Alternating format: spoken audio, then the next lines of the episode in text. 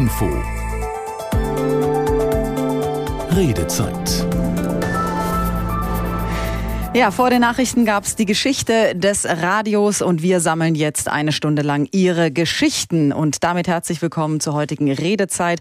Heute Abend mit Susanne Stichler und natürlich immer live im Stream auf ndr.de. Ihre schönsten, Ihre bewegendsten, bedeutendsten Radiomomente suchen wir. Große Emotionen. Wann saßen, wann sitzen Sie wie gebannt davor? Vielleicht auch jetzt. Wann drehen Sie lauter? Welcher Moment bleibt bei Ihnen im Gedächtnis? Was bedeutet Ihnen das Radio? Radio oder vielleicht auch NR Info. Wir haben uns vorab mal umgehört und zwar in Hannover und da gab es Wünsche und Gedanken zum Geburtstag. Da fällt mir als erstes ein Fußballreportage von 1954 Weltmeisterschaft. Herbert Zimmermann war das, glaube ich. Und war ich sechs Jahre alt oder sieben Jahre alt, das kann ich mich noch erinnern. Im Radio zu Hause, da, da hörte man das. Dr. Erwin Markus. Freitagabend meine ich. Beratung. Ich glaube, die Nummer habe ich noch. Den habe ich immer furchtbar gern gehört. Ich erinnere mich dran, als ich Kind war. Meine Großeltern wohnten auf dem Land, auf dem Dorf. Die hatten einen Volksempfänger und mein Opa kroch da rein. Das weiß ich noch. Zwei Geschichten. Als Adenauer sagte, mit meiner eigenen Stimme. Und die andere Geschichte, in den alten Radios war ja oben immer dieser grüne Punkt, dieses, ja, was war das? Das Auge. Und als kleines Kind habe ich dann überlegt, wer wohnt denn da? Wer ist das? Wessen Auge mag das sein, dass mir das zukniept? Das ist schon richtig lange her. Da haben wir als Familie immer vor dem Radio gesessen und Krimis gehört oder plattdeutsche Hörspiele und sowas. Und da hatten wir noch kein Fernseher, das ist richtig lange her. Und das waren immer schöne Momente. Der besonderste Moment im Radio war, als wir am Strand in Italien lagen. Dann wurde gesagt, dass Lady Di gestorben ist. Im Radio. Das war ein ganz besonderer Moment. Am Radio denke ich früher an den englischen Sender, wo ich mit meinem Tonband die Hitparade aufgenommen habe. Sonntags gab es die wohl. Und da saß ich dann, habe mich geärgert, wenn dann auch der Moderator reingesprochen hat. Dann wurde hinterher das laut abgespielt in meinem Zimmer mit meinen Freunden und dann haben wir da abgezappelt. Also wenn der Moderator reinspricht, dann ist immer schlecht. Ihr Nummer zu uns ist wie immer 08000 441777. Rufen Sie an, erzählen Sie uns Ihre emotionalsten Momente in Sachen Radio. Und im Studio hier, man kann es ja sehen auf ndr.de, haben wir wundervolle Radiokollegen hier von NDR Info. Ich freue mich ganz besonders. Wir duzen uns auch alle untereinander, weil wir uns schon lange kennen. Wir wollen hier gemeinsam 100 Jahre Radio feiern. Bei uns im Studio ist Anna Engelke. Sie ist seit 97 beim NDR. Zunächst war sie in Bonn, ARD Hauptstadtstudio, kam dann, dann in Washington bis 2012. Eine kurze Pause, weil sie Sprecherin äh, beim Bundespräsidenten war. Und jetzt ist sie wieder bei uns und vor allem gerade bekannt mit dem sehr erfolgreichen Podcast hier auf NDR Info Streitkräfte und Strategien. Herzlich willkommen. Vielen Dank. Herzlich. Schön, dass ich hier sein kann. Freut uns sehr. Carsten Fick ist auch im Studio. Seit 83 habe ich nachgeguckt im NDR. Korrekt. Korrekt, sehr gut. Äh, war dann beim Sport 90,3, also wiederum der Vorläufer, muss man sagen. NDR 2 in Schwerin, Korrespondent in New York, Krisenreporter und jetzt eigentlich in Rente. Mhm, eigentlich. Aber eigentlich genau ein äh, wirklich wichtiger Teil, vor allem unserer ARD-Infonacht. Herzlich willkommen. Ja, hallo. Und Alexander Bleik, wir haben es vorhin schon gehört, der Sport ist natürlich im Radio auch sehr, sehr wichtig, äh, ist noch länger beim NDR 82. Ähm, und wenn ich richtig informiert bin, dann war der erste Einsatz im Fußball-Oberligaspiel zwischen Concordia, Hamburg und Lüneburger SK. Ja, richtig? Ja, ich, ich weiß sogar noch den ersten Satz. Wie ging der? Auf schneebedecktem Boden vor 800, ich glaube 43 Zuschauern trennten sich der Tabellen Achte der Oberliga Nord, äh, der SC Concordia und der 13. Lüneburger SK leistungsgerecht 1 zu 1. Mein Gott. Das weißt du noch? Irgendwann haben mir mal Freunde eine Kassette davon geschenkt und deswegen. Und die hörst du öfter an. Okay, alles klar. Aber 19 Olympische Spiele, 8 Fußball-Weltmeisterschaften, 7 äh, Europameisterschaften, 5 WM beziehungsweise EM-Endspiele kommentiert. Also eine Menge erlebt. Herzlich willkommen heute NDR-Programmchef für den Sport. Ich freue mich sehr. Ja, wir werden noch einiges hören. Ähm, Carsten und du, ihr habt äh, Hörproben mitgebracht, freuen wir uns drauf. Aber vielleicht fangen wir ein bisschen vor der Karriere im Sender an. Der Moment, der emotionalste Moment so als Kind oder welche Erinnerungen hast du, Anna? Bei mir ist das äh, leider nichts Schönes. Es war in den Herbstferien, meine Schwester und ich waren in Lippstadt äh, bei unserer Oma. Und ähm, wir hatten dieses Radio mit dem magischen Auge, äh, das lief. Und plötzlich fing meine Oma an zu weinen. Und äh, wir waren total baff. Das war 1977, im Herbst 1977. Und da kam die Nachricht, dass äh, Hans-Martin Schleier ermordet aufgefunden worden ist. Und das war das erste Mal, dass ich meine Oma habe weinen sehen und eben wegen einer Meldung, die aus dem Radio kam. Und ähm, das, da, als es jetzt darum ging, ne, wir machen die Sendung hier, äh, fiel mir das wieder ein und das ist so mein erster Radiomoment. Eigentlich ein trauriger Radiomoment. Ein trauriger Radiomoment. Und wir hatten ja gerade auch schon mal kurz darüber gesprochen, dass es häufig so ist, dass es eher das Erschreckende ist, wie die Frau, die gerade aus Hannover sich gemeldet hat mit Lady Di, die mhm. das im Radio gehört hat, dass Lady Di gestorben ist. Ähm, Katastrophen brennen sich dann bei uns doch immer etwas mehr ein und schlechte Nachrichten als das Gute. Ja, Carsten, wie war es bei dir? Was sind so deine ersten Erinnerungen an das Radio? Also ich war so als äh, sechs, achtjähriger Butsche irgendwie großer HSV-Fan, war auch mal im Stadion mit meinem Vater und äh, wenn ich mal nicht im Stadion war, habe ich in der Tat sehr gerne die Bundesliga-Konferenz und äh, Bundesliga im Radio gehört und war da wirklich ganz dicht dran und habe hab da mitgefiebert. Also daran kann ich mich ganz deutlich erinnern, dass diese, diese Reportagen im Radio, Sportreportagen, Fußballreportagen, deshalb wollte ich auch Sportreporter werden und bin es dann ja auch geworden in den ersten Jahren sozusagen. Das war sozusagen der Einstieg für mich. Und wenn ich mich dann zurückerinnere, ich habe in der Tat ja fast 40 Jahre Radio jetzt gemacht, äh, dann vermischt sich das so ein bisschen mit den Eindrücken, wo man als Reporter war, aber wo ich nicht als Reporter war, wo ich krank im Bett gelegen habe, das war eben bei der Maueröffnung, wo ich äh, ja alles mitbekommen habe am Radio und wo ich fast ein bisschen traurig war, dass ich nicht mitspielen konnte, dass ich nicht dabei sein konnte, dass ich nicht als Reporter irgendwie draußen sein konnte. Das sind so die Momente aus den letzten Jahrzehnten, die bei mir im Kopf sind. Und Alex, ähm, an was erinnerst du dich?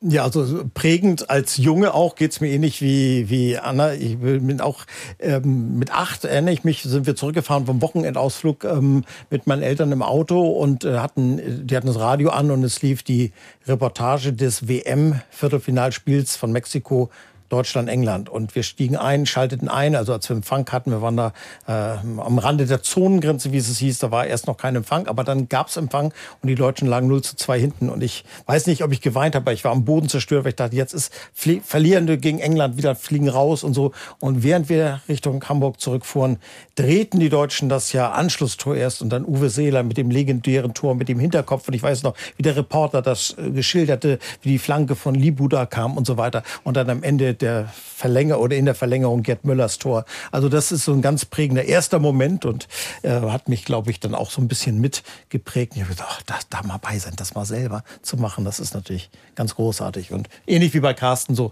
äh, man hat natürlich vieles, vieles mitbekommen und gerade auch, wenn ich denke, haben wir vorhin noch mal so drüber gesprochen, sowas äh, auch ganz prägendes aus der jüngeren Zeit. Kollege Gerd Wolf, auch hier von, von NDR Info, äh, weiß ich, war ich auf dem 2004 auf dem Weg zum nachweihnachtlichen Treffen mit meinem Bruder im Auto auch. Und Gerd Wolf meldete sich damals nach dem Tsunami äh, aus äh, ja, Phuket, aber ich weiß nicht, Banda Aceh, glaube ich. Banda Aceh, mhm. ganz genau. Und schilderte wirklich den, den, den mhm. Geruch der dort aufgedunsenen Leichen und äh, die, diese Eindrücke, dieses wie, wie er diese Bilder geschaffen hat, dass meine damalige Lebensgefährtin auch noch sagt, oh, mach das aus, wir können doch nicht gleich hier äh, Gänsekeule essen. Ich ertrag das gar nicht. Und das mhm. war so packend, das war so, so brillant geschildert, dass es war wirklich, als wären diese Bilder direkt im Auto gewesen. Das ist manchmal schlimmer als die Bilder, weil sie so äh, äh haften bleiben im äh, Gedächtnis. Aber du hast gerade auch erwähnt, Autofahren und Radio hören, das ist so meine Urerinnerung als Kind, dass man im Auto saß und dieser Sender ging immer raus.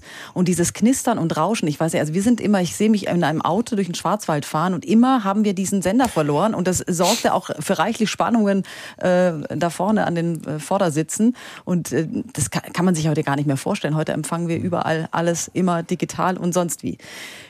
Wir haben jetzt einige ähm, Jobgeschichten schon. Wir sind ja schon äh, reingegangen in die Arbeitswelt, aber vielleicht bleiben wir bei den bedeutenden Momenten, die ihr als Reporter erlebt habt. Ihr habt ja so wahnsinnig viel erlebt. Anna, bei dir ist es 9-11.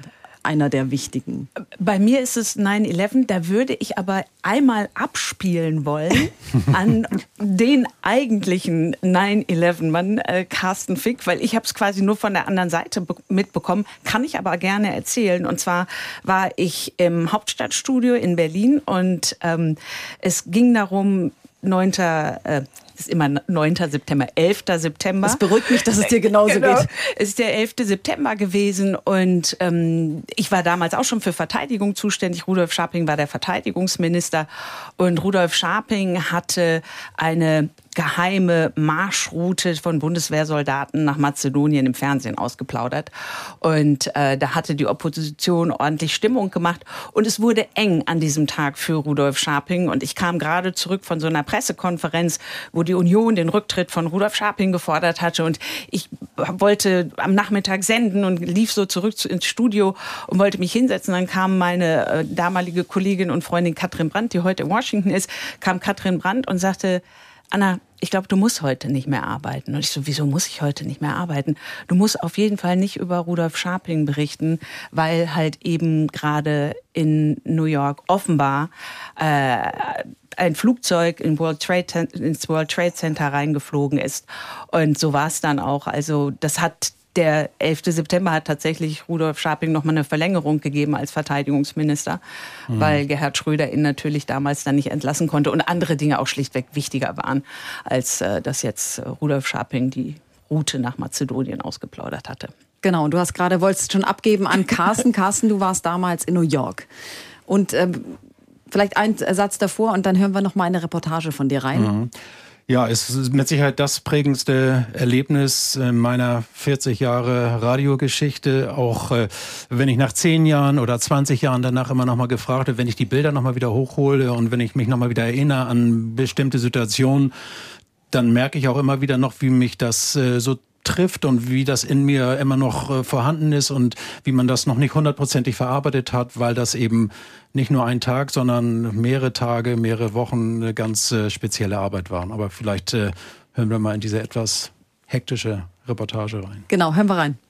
Immer noch sehen wir Flammen aus dem World Trade Center schlagen, immer noch dunkle Wolken, die über Manhattan stehen. Und es wird immer wahrscheinlicher bei den beiden Flugzeugeinstürzen in die World Trade Center handelt es sich wohl um einen Anschlag. Das wird von Seiten des FBI jetzt immer mehr Stück für Stück bestätigt. Manhattan ist inzwischen hermetisch abgeriegelt, Tunnel, Brücken, alles ist gesperrt. Die Feuerwehrkräfte, die Polizeikräfte sind im Einsatz und sie versuchen hier das Allermöglichste. Keiner weiß, wie viele Menschen noch in diesem Gebäude oben drin sind und ob es eventuell vielleicht vielleicht auch dazu führen könnte, dass eines dieser Riesengebäude 110 Stockwerke einstürzen könnte und über Manhattan zusammenbrechen könnte. Es sind unbeschreibliche Szenen, die sich hier abspielen.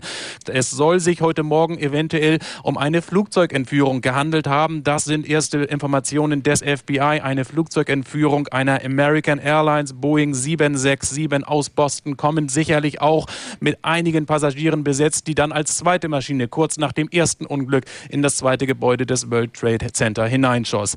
Und ja, ja, das war die Phase sozusagen, als beide Gebäude noch standen und äh, ich kann mich auch erinnern, ich war auch für den NDR drauf und äh, habe geschildert, als äh, das erste Gebäude in sich zusammenbrach und äh, mir stockte natürlich die Stimme. Ich ja, hatte ein paar Sekunden, wo ich völlig nicht mehr weitersprechen konnte, wo, wo, man, wo man sich erstmal sammeln musste, weil man sich das gar nicht vorstellen konnte. Ja, aber dann nahm der Tag so seinen Lauf. Man kam erstmal vom Mikrofon natürlich nicht weg. Und als man dann wegkam und durch die Straßen gelaufen ist, ich habe dann versucht natürlich auch vom Mikrofon mal wegzukommen, mal runterzukommen, so weit hinzukommen, wie es irgendwie geht, um das Gerippe zu sehen. Die ganze Stadt Manhattan lag unter einer riesigen Wolke natürlich und unsere Kollegen vom Fernsehen, mit denen wir im Studio waren, die sind runtergefahren. Die wollten Bilder drehen, wo wir auch nicht wussten, was ist mit denen. Also das äh, ja, waren äh, prägende Stunden und prägende Tage auch danach, äh, die auf einem immer noch, immer noch nachwirken auch ist heute noch präsent. Und wir haben eine Anruferin, äh, Kerstin Schmidt aus Schneverdingen, auch zu diesem Thema. Guten Abend, Frau Schmidt. Ja, hallo, guten Abend. Hallo. Erzählen Sie uns ja. Ihren Moment. Genau, das war auch dieser Moment, der eben geschildert wurde. Ich war mit unseren Kindern äh, zum Einkaufen gefahren. Die waren damals zwei und drei Jahre alt. Ich war mit dem dritten Kind schwanger. Das wussten die Jungs auch. Und äh, ich stand dann wie geschockt auf diesem Supermarktparkplatz und habe ins, ins Radio gehört und wusste gar nicht mehr, was ich noch machen sollte. Die Kinder waren natürlich super besorgt und haben ja gedacht, was ist los? Kommt jetzt schon das Baby oder was passiert hier? Und da habe ich, naja, die Kinder nur kurz beruhigt und bin wie in Trance dann noch zum Einkaufen gefahren. Da war gerade das erste Flugzeug in den Turm ge geflogen und mir natürlich Sorgen gemacht, dass da noch mehr dahinter steckt, was ja eben auch schon angedeutet wurde. Ja, wir sind dann nach Hause gefahren irgendwann äh, und dann habe ich die Kinder spielen geschickt und erstmal in Ruhe die Nachrichten zu Ende gehört und war fassungslos. Ja, mhm. das war der. Frau Moment. Schmidt, können Sie solche Bilder heute noch sehen? Mögen Sie sowas heute noch sehen? Mögen Sie sowas heute hören? Ja, natürlich. Das gehört ja dazu, dass man sich damit beschäftigt. Aber äh, das war sehr emotional, weil eben die Kinder dabei waren und sich auch heute noch daran erinnern, dass, dass diese Situation auf dem Parkplatz war.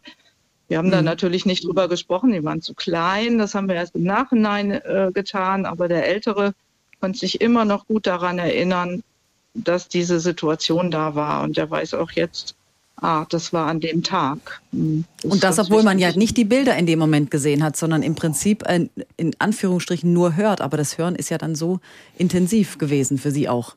Ja, natürlich. Hm. Das konnte man sich ja vorstellen. Ne? Das war ja unterwegs. Wir waren ja noch nicht äh, zu Hause, genau. Hm. hm. Das ist Ihr Radiomoment. Haben Sie denn auch noch vielleicht einen schönen Radiomoment oder ähm, ist das Ihr Prä mhm. Wir haben es nämlich gerade davon gehabt, dass man eigentlich immer die Katastrophen, die schrecklichen, vielleicht, ja gut, Maueröffnung war wieder äh, ein freudiger ja, Moment. Aber, jetzt, ja. Genau, das hätte ich jetzt, hätte ich jetzt auch gesagt. Ja, das war natürlich äh, das Gegenteil davon. Ne? Das war ein richtiges Highlight, ja, das stimmt. Aber dann schön, dass Sie uns heute Abend auch zuhören. Wir feiern ja heute 100 Jahre Radio und schön, dass Sie dabei waren und äh, uns Ihren Moment geschildert haben. Gerne doch. Danke, Frau Schmidt. Und ich sage nochmal die Nummer, das ist wie immer die 08000 441777. Da können Sie anrufen und Ihren Radiomoment äh, schildern. Ähm, wir machen, glaube ich, auch mit äh, euren Radiomomenten weiter, euren Reportermomenten. Und das sind natürlich die, ja, auch schreckliche Ereignisse. Bei dir, äh, Anna, ging es viel in Sachen 9-11 weiter. Also es zieht sich irgendwie so durch deine Berufslaufbahn. Das ist mir aufgefallen, als äh, ich mich äh, hier vorbereitet habe und überlegt habe, was sind denn die Radiomomente und was so den Job angeht, sind ganz viele Momente aus 9-11 entstanden. Also die Reaktion die Operation Enduring Freedom, äh, dass die USA bzw. die NATO den Bündnisfall ausgerufen haben, dass Gerhard Schröder im Bundestag gesagt hat, äh, die unverbrüchliche Solidarität.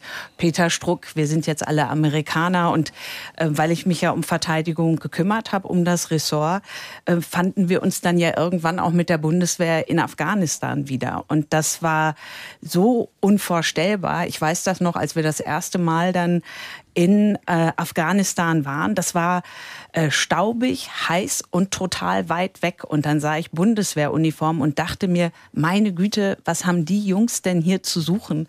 Das ist ja unglaublich. Und in Afghanistan ähm, gibt es noch so kleine Orte. Das hatte sich dann in dem, in dem Zuge des Afghanistan-Einsatzes so entwickelt. Dann gab es so Provincial Reconstruction Teams, hießen die, dass halt die ähm, NATO-Soldaten auch in kleineren Orten in Afghanistan präsent sind.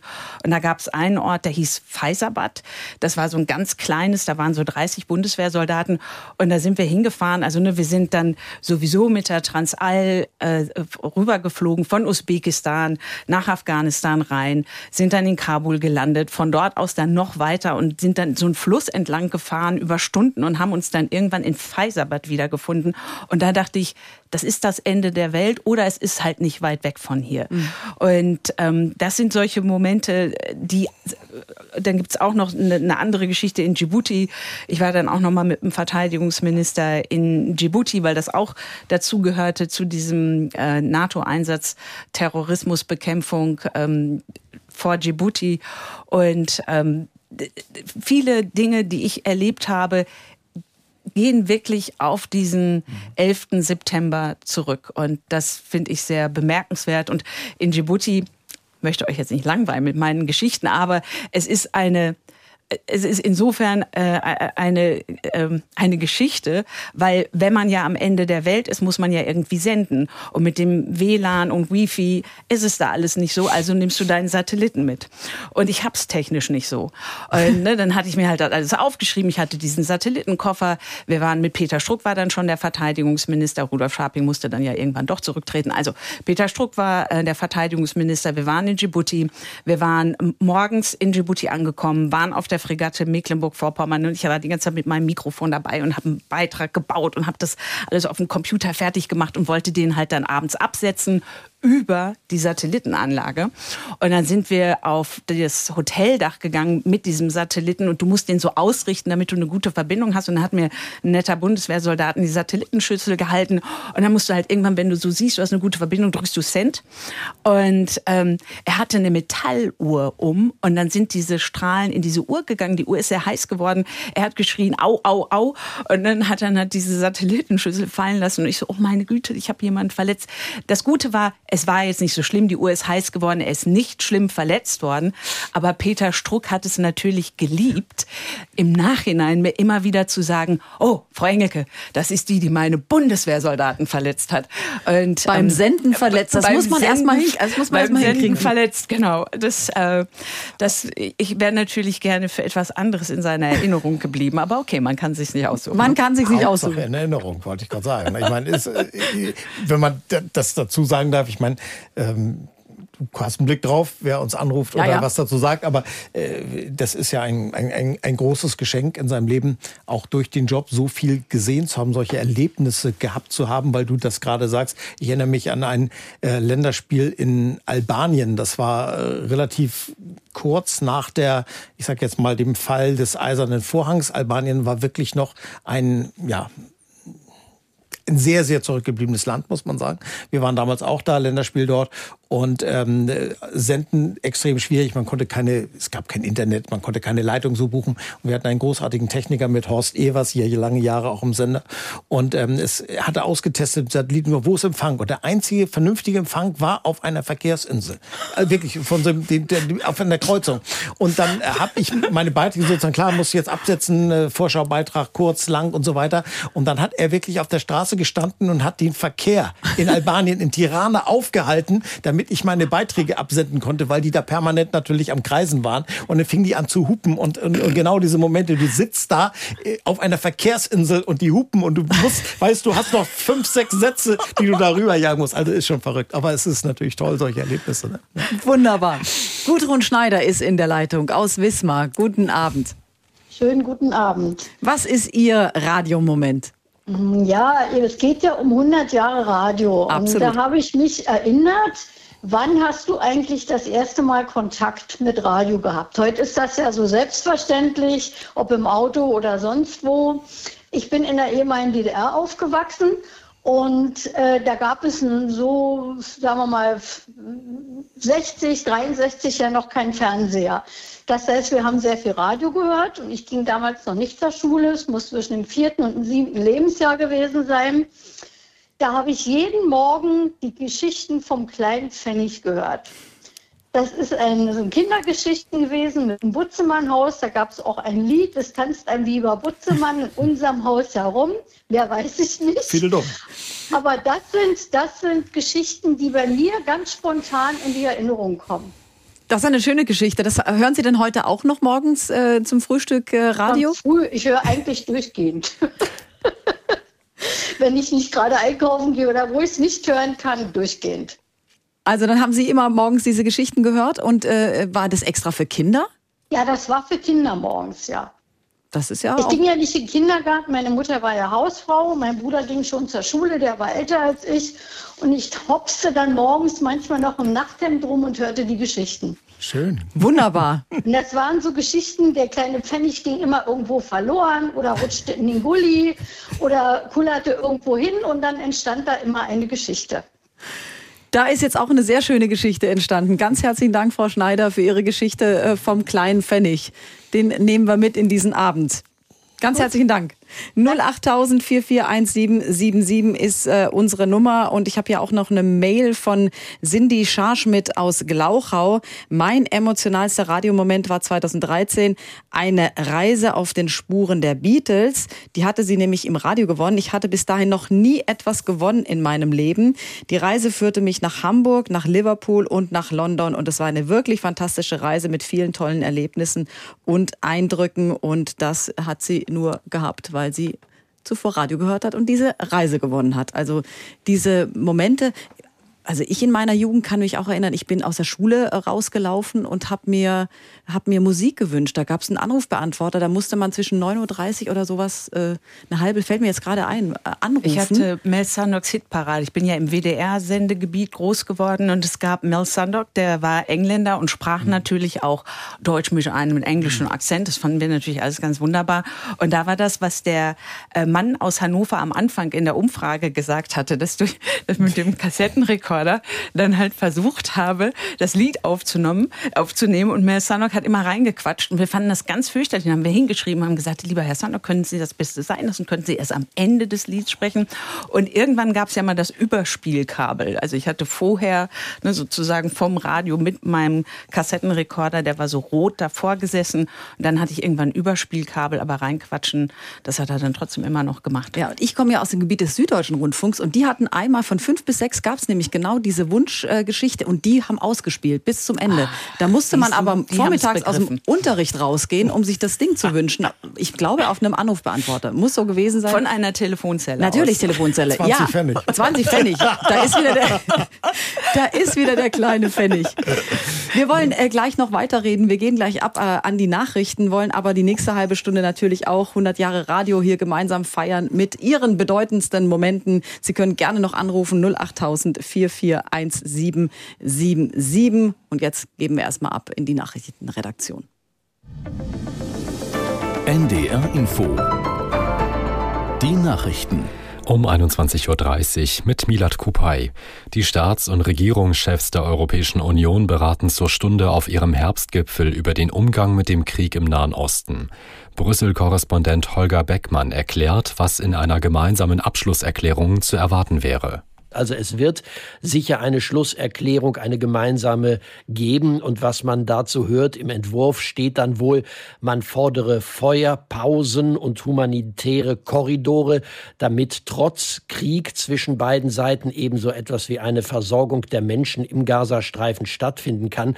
Aber natürlich ist das nicht ein wirklich klarer Standpunkt. Das wäre vielmehr, wenn man sagen würde, es gibt jetzt wirklich eine zeitlich vielleicht befristete Feuerpause oder einen Waffenstillstand, aber davon ist man man wirklich weit entfernt. Auf einer Dringlichkeitssitzung befasst sich die Vollversammlung der Vereinten Nationen zur Stunde mit der Situation im Gazastreifen. Extra angereist ist auch der iranische Außenminister. Aus New York Charlotte Voss. Die Anwesenheit von Irans Außenminister Hussein Amir Abdolien war überraschend. Bei seinem Auftritt relativ zu Beginn der Sitzung der UN-Vollversammlung erklärte er, die Anführer der Hamas wären bereit, die zivilen Geiseln freizulassen aber sie würden in die iranische Hauptstadt Teheran und nicht nach Israel gebracht werden. Im Gegenzug sollten 6000 Palästinenser aus israelischen Gefängnissen entlassen werden. Der Iraner drohte außerdem unverhohlen den USA. Sie würden einen von Israel durchgeführten Völkermord in Palästina verwalten. Im US-Bundesstaat Maine sucht die Polizei weiter nach einem Attentäter. Der Mann hat laut der Gouverneurin von Maine Mills in der Stadt Lewiston in einer Bar und in einer Bowlinghalle 18 Menschen getötet. Bei dem mutmaßlichen Täter soll es sich um einen Reservisten der US-Armee handeln. Er war angeblich im Sommer in einer psychiatrischen Einrichtung untergebracht. Der Energietechnikkonzern Siemens Energy spricht mit dem Bund über mögliche staatliche Bürgschaften. Der Konzern hat entsprechende Berichte bestätigt. Man führe Vorgespräche mit der Bundesregierung und Partnerbanken, heißt es. Nach Medienberichten soll es um Bürgerschaften von bis zu 15 Milliarden Euro gehen. Siemens Energy kämpft mit Problemen mit seiner Windkraftsparte und hat zuletzt Milliardenverluste verzeichnet. Der mexikanische Badeort Acapulco ist von einem Hurricane schwer getroffen worden. Nach Behördenangaben kamen mindestens 27 Menschen ums Leben. Der Tropensturm Otis verursachte zudem große Sachschäden. Der Hurricane war mit Windgeschwindigkeiten von fast 270 Kilometern pro Stunde auf Land getroffen. Und das Wetter in Norddeutschland. Nachts meist trocken, nur einzelne Schauer, Tiefstwerte 9 bis 6 Grad. Morgen trüb, zeitweise Schauer 10 bis 13 Grad. Und die weiteren Aussichten am Sonnabend Wolken und etwas Regen 11 bis 14 und am Sonntag regnet es weiter bei 13 bis 16 Grad. Das waren die Nachrichten. NDR Info Redezeit. Und wir feiern heute in der Redezeit 100 Jahre Radio. Sie können uns auch zuschauen hier im Studio auf ndr.de. Im Livestream sind wir zu sehen. Und mit dabei ist Anna, Anna Engelke, Carsten Fick und äh, Alexander Bleik vom Sport. Und äh, wir reden über die emotionalsten Radiomomente. Sie können natürlich immer noch anrufen unter der allbekannten Nummer 08000 441777. Und angerufen hat Waltraud Wegenka aus Wolfenbüttel. Guten Abend. Guten Abend. Was sind Ihre Momente? Ich habe da mehrere Momente. Ja.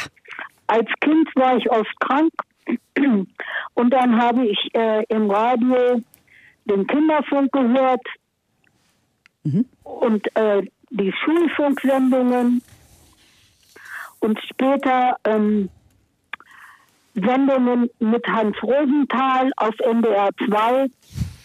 Aha.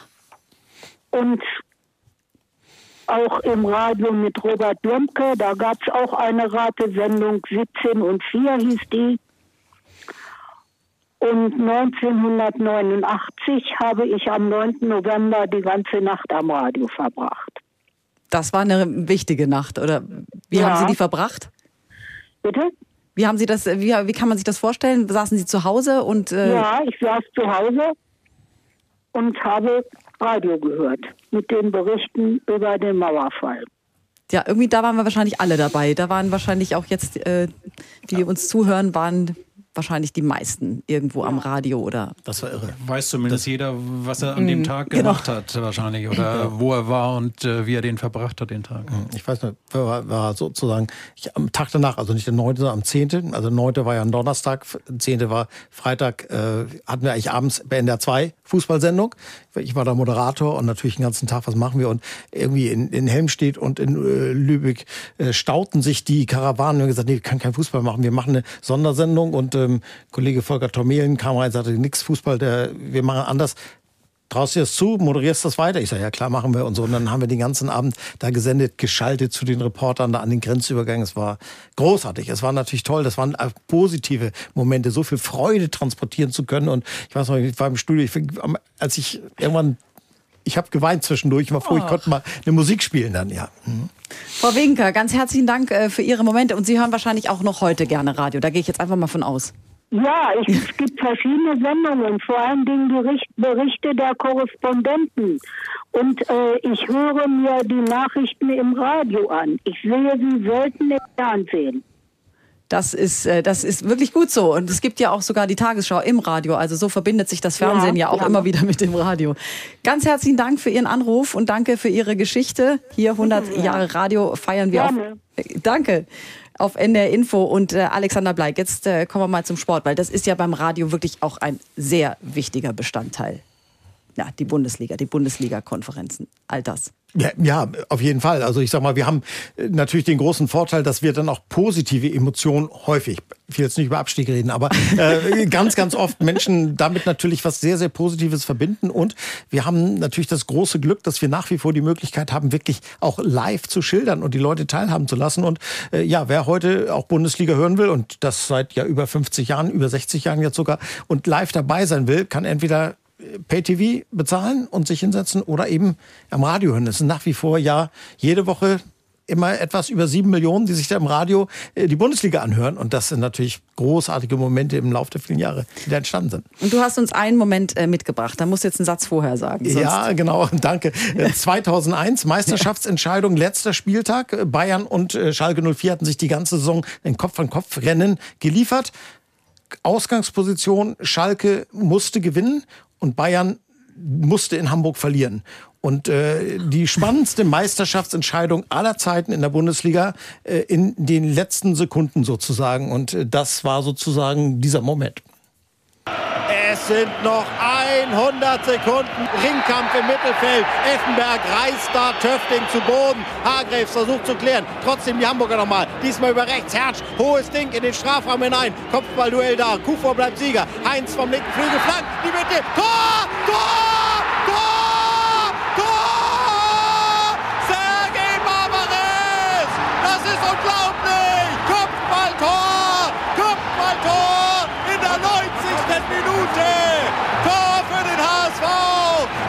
Los auf Schalke? Schalke ist aus! Das Spiel in Schalke ist zu Ende.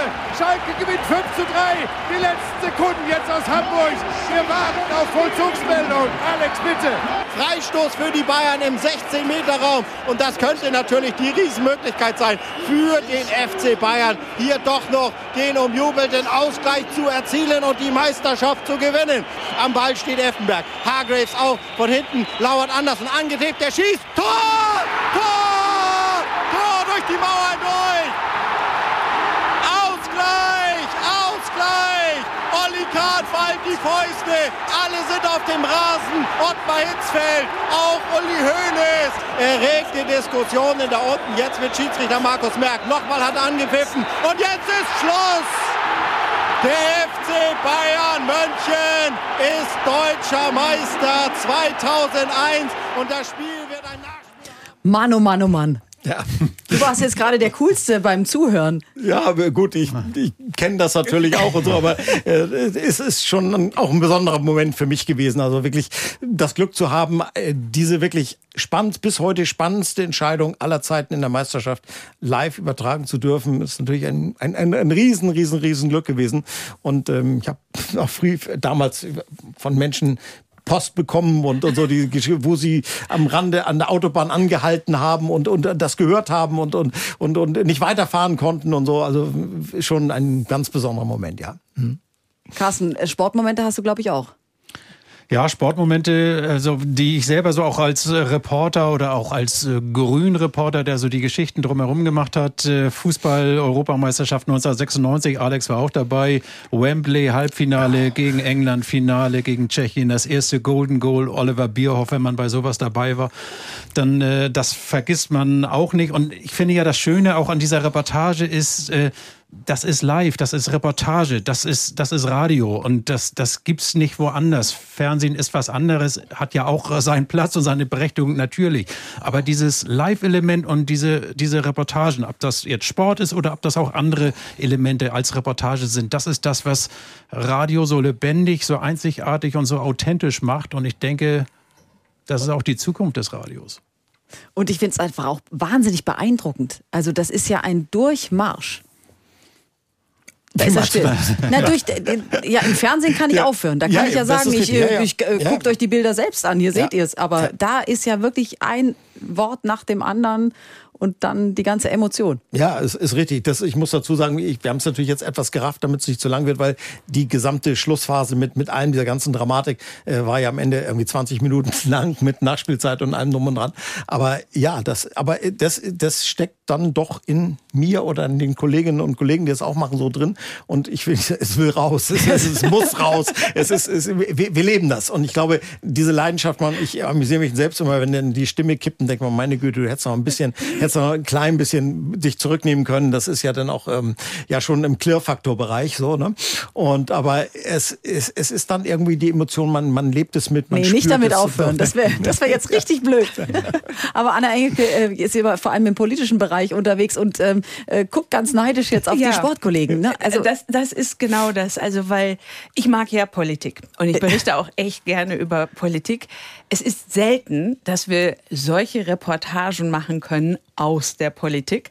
Es war einmal, das war 1995, als die ähm, NRW-Wahl so schlecht ausgegangen ist für die SPD. Da hat die SPD Nordrhein-Westfalen verloren und das war 19 warte, warte, warte, 2005, entschuldigt, ich habe mhm. mich um zehn Jahre vertan.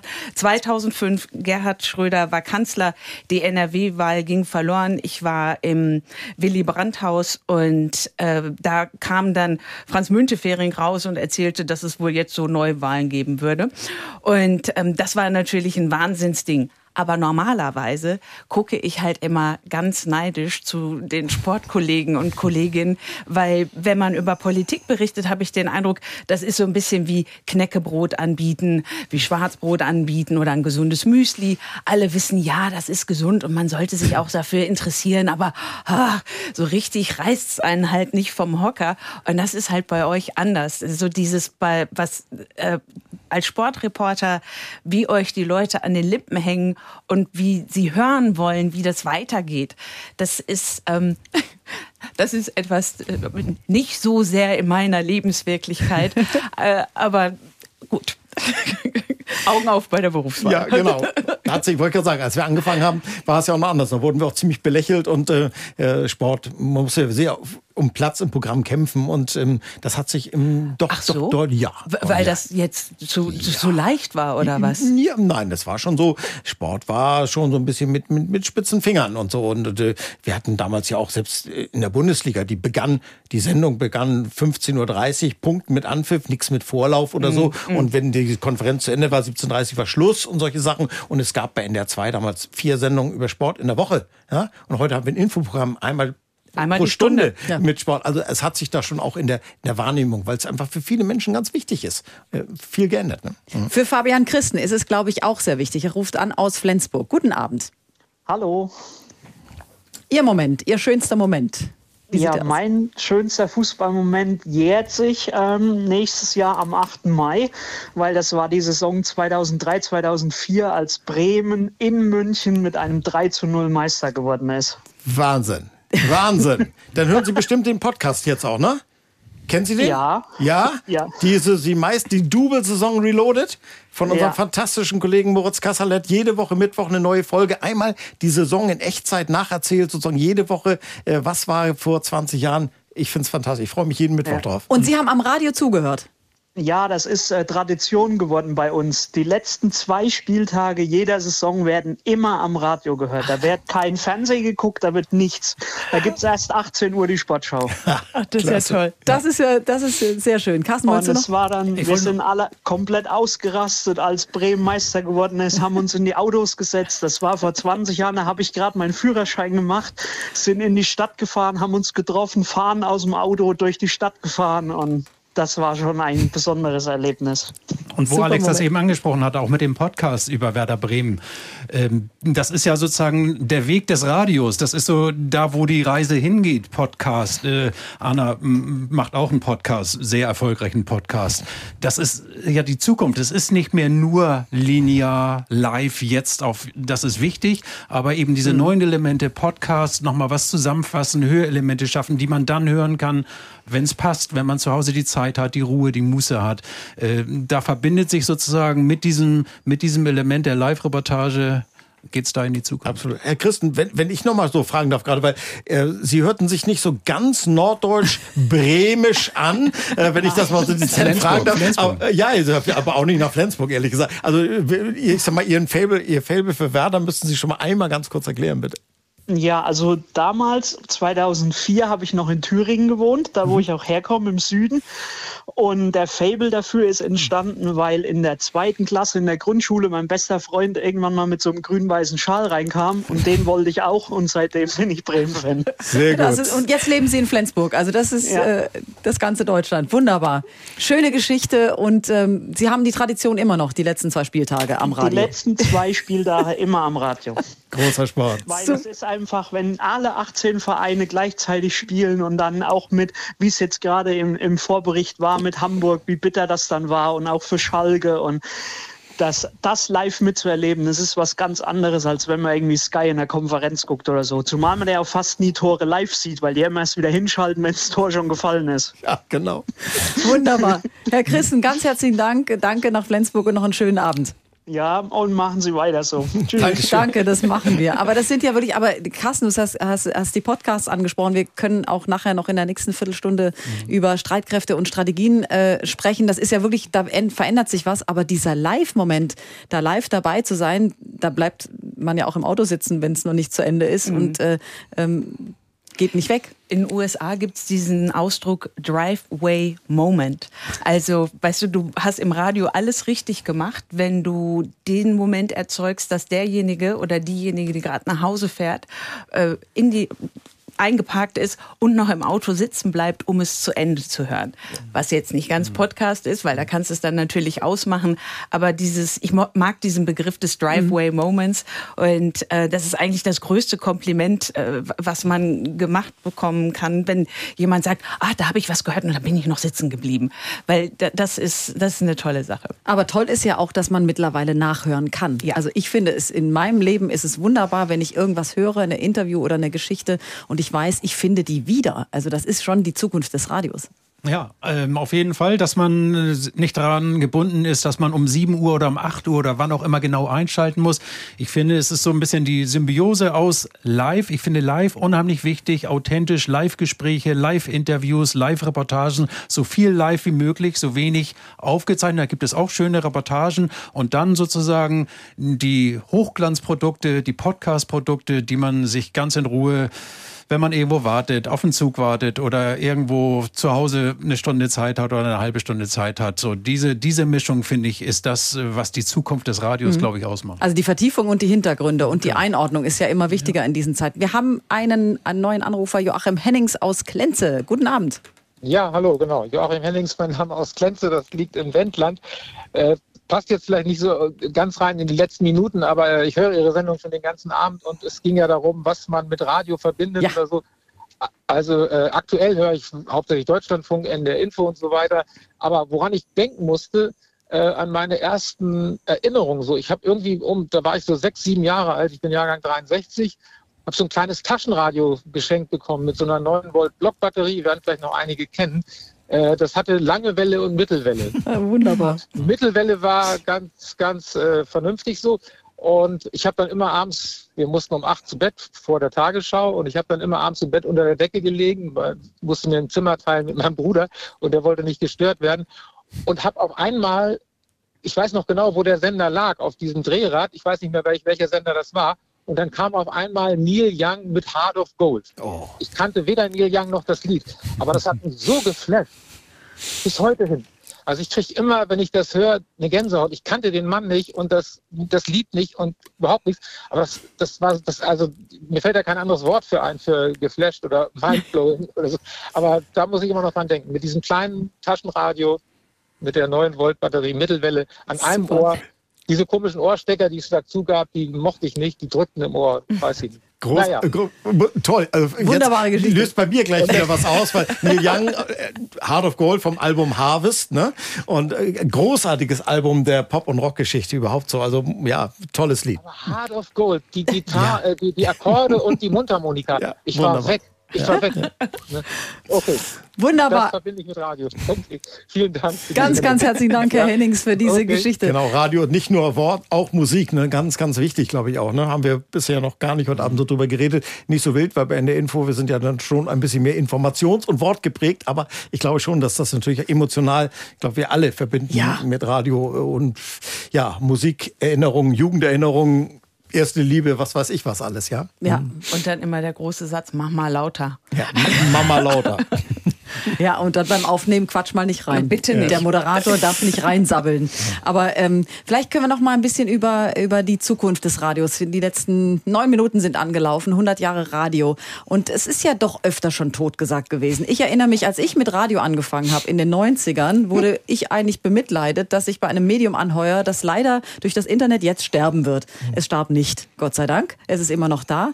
Und ähm, ich glaube auch, dass es weiterlebt, aber vielleicht könnt ihr noch mal ich bin fest davon überzeugt, dass es weiterlebt, weil dieses Radio zu mitnehmen, was ja ein Podcast letztendlich ist, ist einfach wunderbar. Also wenn man sich anschaut, wie diese Podcast-Hörerzahlen durch die Decke gegangen sind und wie Leute das Hören wiederentdeckt haben. Also wir erinnern uns alle, es gab ja in den 90ern Formatradio möglichst wenig sagen, weil man möchte den Hörer nicht verlieren. Also jetzt nicht bei, bei NDR 4 oder NDR Info, äh, wie es heute heißt, aber das halt immer so dieser Ansatz war, man kann Leuten gar nicht zumuten. Und jetzt so viele überrascht sind, wie Menschen gerne hören. Und zwar nicht nur nebenbei, sondern halt richtig zuhören bei den unterschiedlichsten Themen.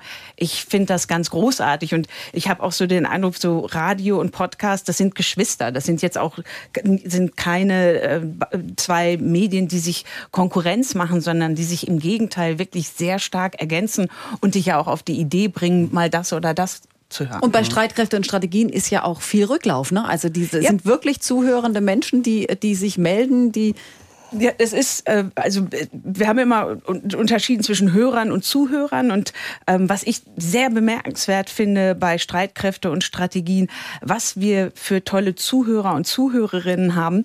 Es gibt zum Beispiel ähm, kleines Beispiel. Also wir, die schreiben, wir, wir, wir, bekommen viele Mails, sagen wir auch immer, schreiben Sie uns. Und äh, es gibt einen Hörer, der hört bei mir immer ganz genau zu. Und ich hatte mal Sunak gesagt, Rishi Sunak, und da schrieb er, das ist schon Sunak. Und ich so, alles klar. Und jetzt schrieb er vor kurzem und sagte, Frau Engelke, Sie haben Luftabwehr gesagt. Und ähm, man darf Flugabwehr sagen und man darf Luftverteidigung sagen. Aber Luftabwehr darf man nicht sagen, weil man wehrt ja nicht die Luft ab. Und äh, so No-Go. Ich so wieder zurückgeschrieben, Sie haben völlig recht, ich wollte eigentlich Luftverteidigung sagen, aber ist mir Luftabwehr rausgerutscht. Und ähm, was ich nur sagen will, ist, das sind Leute, die zuhören mit einer großen Ernsthaftigkeit ähm, für ein schwieriges Thema, weil ne, das ist jetzt, hier spricht wieder die Politikjournalistin, äh, das ist, äh, das ist zum Teil halt wirklich harter Stoff, aber ich finde das ähm, ich finde das wirklich anrührend, wenn wir Mails bekommen und wie die, wie, welche Gedanken sich die Leute machen, auch über die Menschen in der Ukraine. Also das ist auch dann weniger flüchtig als manchmal ja. im Fließprogramm. Das ist halt nachhaltiger. Ich glaube, Carsten. Podcast ist die ganz große Chance für die Zukunft. Mhm. Aber ich möchte auch wirklich nochmal eine, eine Lanze brechen für die Korrespondentinnen und für die Korrespondenten sozusagen. Ich glaube, gerade in diesen Zeiten, in diesen problematischen Zeiten, ist es extrem wichtig, dass wir Frauen und Männer haben, die in der Ukraine sind, die in Moskau sind, die in Tel Aviv sind und Mitarbeiter haben, die auch in Gaza sind. Das ist das, was Radio stark macht. Und wenn ich diese Schilderungen morgens auch auf NDR Info höre und auch in anderen Programmen hören vom NDR, dann merke ich, wie wichtig das ist, dass wir diese Leute haben. Ich war auch viel als Krisenreporter unterwegs, ich war auch Korrespondent und ich, man merkt in diesen Zeiten und deshalb ist das Radio eben auch nicht tot und deshalb wird es auch nicht tot sein, solange wir diese Möglichkeiten mhm. haben, live mhm. zu berichten, auch von den Krisenherden dieser Welt, wie wir das zurzeit machen, mhm. ähm, ist Podcast ein großes Element der Zukunft, aber auch dieses Element der Live-Berichterstattung, der Live-Korrespondentenberichterstattung ist, glaube ich, ein ganz großer, ganz großer Wert. Ja, Ihre Radiomomente, hier unsere Radiomomente. Lucia Zeisig, wenn ich es richtig ausgesprochen habe, aus Falkensee ist in der Leitung. Guten Abend. Guten Abend. Ich grüße Vielen Sie. Dank. Wie sieht Ihr Moment aus? Mein Moment hat jetzt mit äh, der Krisenberichterstattung, die gerade dran war, gar nichts zu tun. Das macht nichts. Ähm, das ist ein totaler Schwenk jetzt. Also, ich bin Musiklehrerin an der Musikschule in Falkensee. Und eines Tages hat mir meine Schulleiterin einen, einen Flyer gegeben äh, vom RBB. Die suchten nach Erwachsenenensembles, die sich in einem Wettstreit, an, in einem Konzert äh, präsentieren. Dieses Ding hieß ähm, Classic Slam vom RBB ausgeschrieben. Mhm. Und wir haben gedacht, okay, dann machen wir mal mit. Haben überhaupt nicht gedacht, dass, dass wir da irgendeine Chance hätten. Es war eine sehr umfangreiche Bewerbung. Erstmal musste man äh, drei, vier Sachen einreichen. Mhm. Dann wurde man in die engere Wahl gezogen. Dann gab es äh, nochmal Aufnahmen während der Proben, Interviews und dann wurde einem jemand vom Radioorchester zur Seite gestellt als Coach. Mhm. Und am Ende spielten dann eben, ich glaube, es waren acht Ensembles 2019 sozusagen gegeneinander, also hintereinander in einer Veranstaltung. in einem sehr vollen Saal und das Publikum sollte dann mit, äh, das wurde dann die Lautstärke gemessen, wer dann ah. äh, am erfolgreichsten war. Und was soll ich sagen, wir haben es geschafft, wir sind, wir sind die Gewinner. Leider kam dann danach Corona und wir konnten unseren äh, Gewinn nicht einfahren. Okay. Das war nämlich dann tatsächlich ein Tag lang eine Aufnahme machen im RBB. Aber jetzt ist es soweit und im Dezember können wir endlich unsere Aufnahme machen. Also, das ist eine schöne Toll. Geschichte. Musik erfolgreich und dann noch gewonnen und das alles durchs Radio. Ganz, ganz herzlichen Dank. Ich gucke nämlich auf die Uhr. Das, die Zeit läuft uns etwas davon. Und ich danke nach Falkensee, Frau Zeisig, für Ihre Geschichte. Ja, wir gehen in die letzten Minuten. Ihr werdet auch darauf achten, bis die Nachrichten anfangen. Alles Profis hier im Studio. Wir sprechen durch. Was, was, nehmen, wir, was, was nehmen wir mit? Machen wir die Schlussreportage. Ab jetzt. Anna.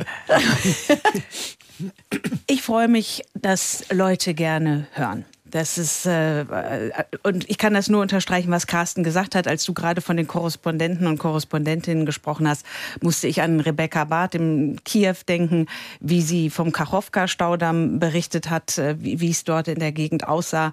Und das hat sie von so einer Tankstelle ausgemacht. Und ähm, deswegen, du hast völlig recht, unsere Korrespondentinnen und Korrespondenten wunderbar zum Hören. Glaub, Carsten. Ich bin Radiomann, ich werde Radiomann bleiben. Auch im Ruhestand viel Radio hören und, äh, und auch Radio das, machen. Ja, vom ersten bis zum letzten Tag immer Spaß gemacht. Ja, Radio berührt im Herzen, im Bauch unten drin, nicht nur im Kopf oben. Und das ist das Wunderbare, dass man irgendwie ganz besondere emotionale Momente auch haben kann. Traurige, schöne, begeisternde, aufregende.